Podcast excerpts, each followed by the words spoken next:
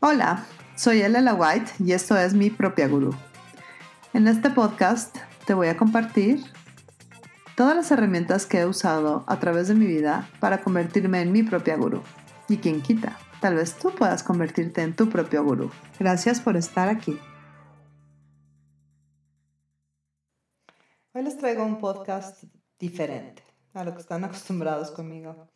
Hoy estoy muy emocionada. Es martes 10 de diciembre y hoy se anunció la firma del último anexo que va a ser posible, la firma del nuevo Tratado de Libre Comercio entre México, Estados Unidos y Canadá.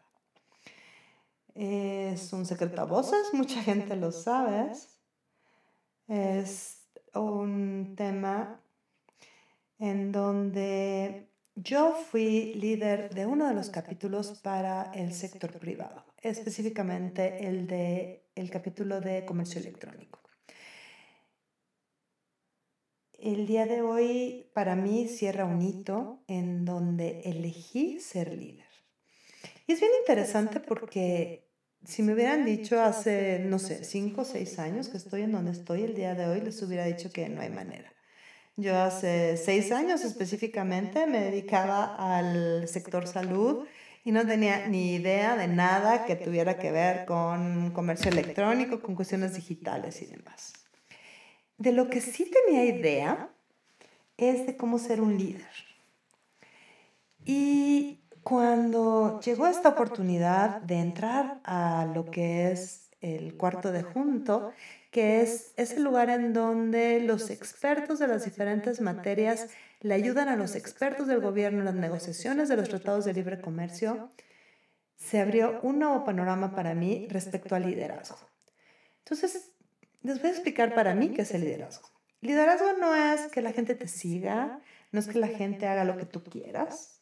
Liderazgo es darte cuenta y reconocer que eres el generador de las cosas en la vida.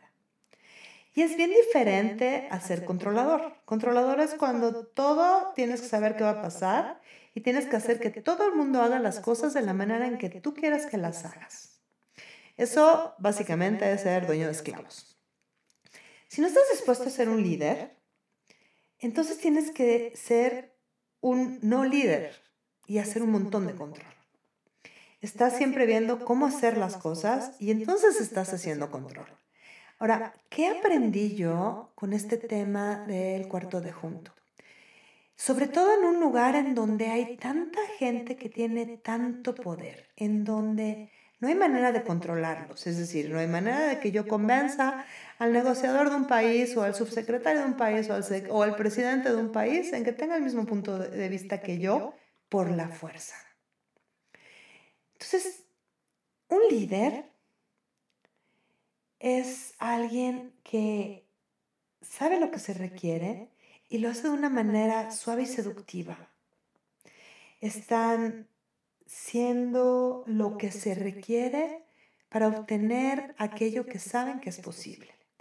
Un no líder es el que está siempre juzgando, el que siempre está quejándose, el que siempre está viendo lo que está mal y el que está intentando que los demás hagan lo que ellos decidieron que está bien. Cuando estás haciendo control, te dicen que eres intenso. Y obviamente a mí me han dicho que soy intensa muchísimas veces y por eso es por lo que estoy haciendo este capítulo.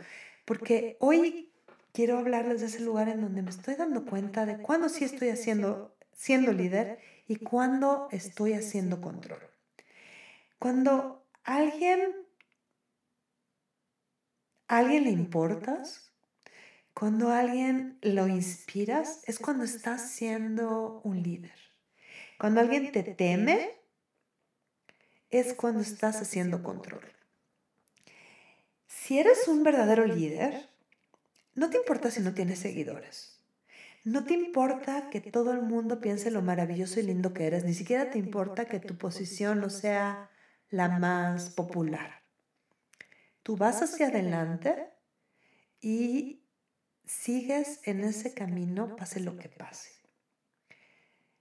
cuando no estás dispuesto a ser un líder, tienes que encontrar ese lugar en donde no puedes. Y entonces buscas miles de excusas. No, yo no puedo. ¿Cómo crees que una sola persona va a cambiar esto? ¿Cómo crees que me voy a meter yo en ese rollo? Yo no sé suficiente. ¿Cuántas veces has dicho eso en tu vida? Ahora, ¿qué tal si hoy eligieras ser un líder en el mundo? Y eso no significa que tengas que trabajar para el gobierno, no significa que tengas que hacer tratados de libre comercio, no es eso a lo que me refiero. No significa tampoco que tengas que tener seguidores o que tengas que tener fans. No es eso de lo que estoy hablando. Lo que estoy diciendo es, ¿qué tal si empiezas a preguntar qué se requiere de mí? ¿Qué es lo que se requiere para que el mundo sea como yo sé que es posible que sea? Y entonces tienes que estar dispuesto a proveer lo que la gente puede recibir, lo que la gente puede escuchar, en el momento en que es el justo y el específico para que lo puedan hacer.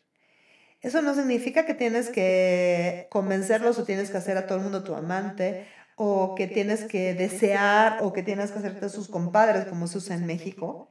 Es darte cuenta de qué es lo que va a crear lo que haces y lo que dices, estar totalmente consciente con todo lo que sucede a tu alrededor y estar también consciente de qué va a crear lo que estás creando en este momento, qué es lo que, lo que estás eligiendo en este momento, lo que estás diciendo en este momento.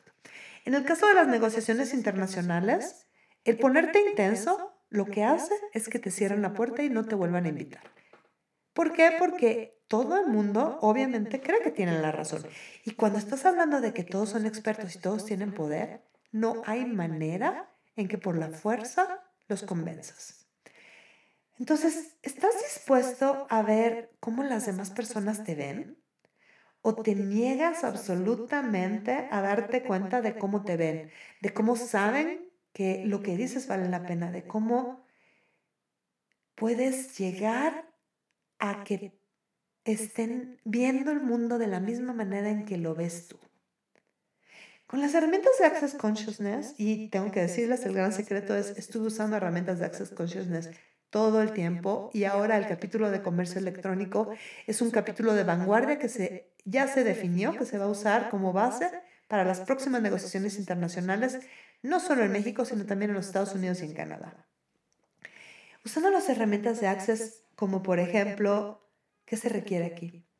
Si no pudiera fallar, ¿qué elegiría? ¿Cómo puedo mejorar esto? ¿Qué pueden escuchar para obtener lo que requiero? Empecé a llegar a ese lugar en donde me puedo vincular con la gente. Y la otra muy importante es, mantente interesado. Hazle preguntas a la gente. Pregúntale por qué está diciéndote lo que te está diciendo. Eso es algo que me, que me, que me encanta y me fascina. Y es, aunque la gente te rechace, hazle una pregunta. Si te dicen, no, eso no va a funcionar, hazle una pregunta. Si te dicen, no, no, estoy, no puedo hacer eso, hazle una pregunta. Ok, ¿por qué no puedes? ¿Qué razón hay para eso? Me gustaría entenderlo mejor para ver cómo puedo cambiar mi solicitud. Y entonces te empiezas a dar cuenta que no se trata de, de fallos cuando la gente se niega, es simplemente, no es personal.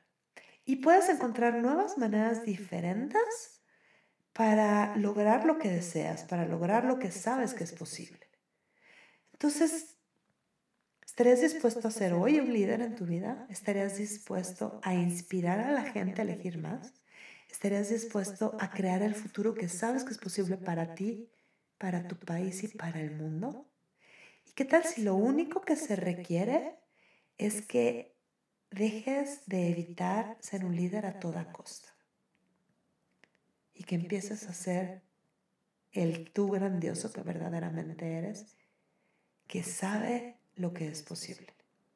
Muchísimas gracias por escucharme. Soy Alela White y nos vemos próximamente.